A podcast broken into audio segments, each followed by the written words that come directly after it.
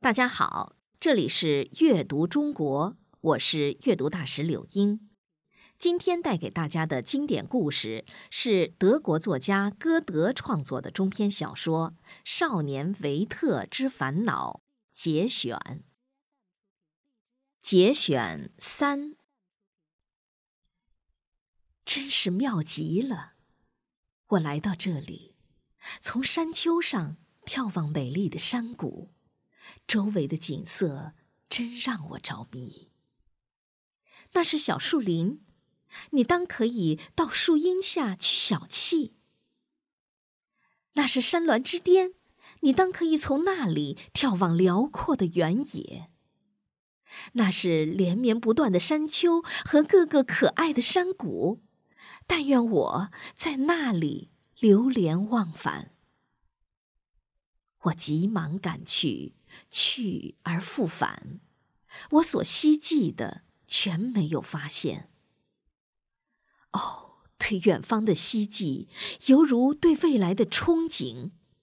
一个巨大朦胧的东西在我们的心灵之前，我们的感觉犹如我们的眼睛，在这朦胧的整体里变得模糊一片。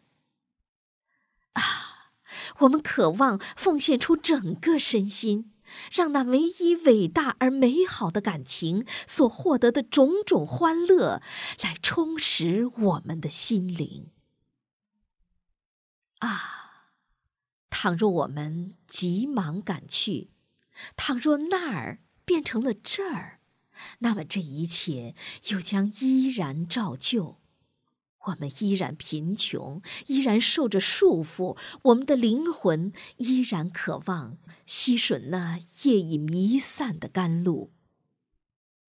于是，连那最不安分的漂泊异乡的浪子，最终也重新眷恋故土了，并在自己的小屋里，在妻子的怀里，在孩子们中间。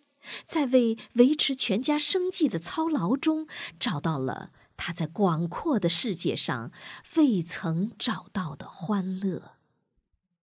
清晨，我随初升的朝阳去到我的瓦尔海姆，在那儿的菜园里亲手采摘豌豆，坐下来撕豆荚上的筋。这当间在读读我的河马。然后我在小小的厨房里挑一只锅，挖一块黄油，同豆荚一起放进锅里，盖上锅盖，置于火上煮烧。自己则坐在一边，不时在锅里搅和几下。每当这时，我的脑海里便栩栩如生地浮现出佩涅洛佩的那些忘乎所以的求婚者杀猪宰牛、踢骨微顿的情景。这时，充盈在我心头的那种宁静真实的感觉，正是这种宗法社会的生活特色。我呢，感谢上帝。我可以把这种生活特色自然而然地融进自己的生活方式里去。我好高兴啊！我的心能感受到一个人将他自己培植的卷心菜端上餐桌时的那份朴素无邪的欢乐。而且，不仅仅是卷心菜，得以品味的还有那些美好的日子。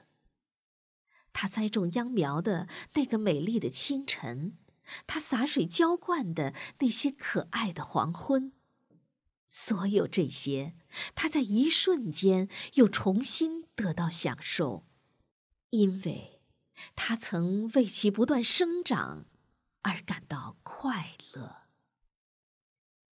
这里是阅读中国，我是阅读大使柳英，感谢您的收听。thank you.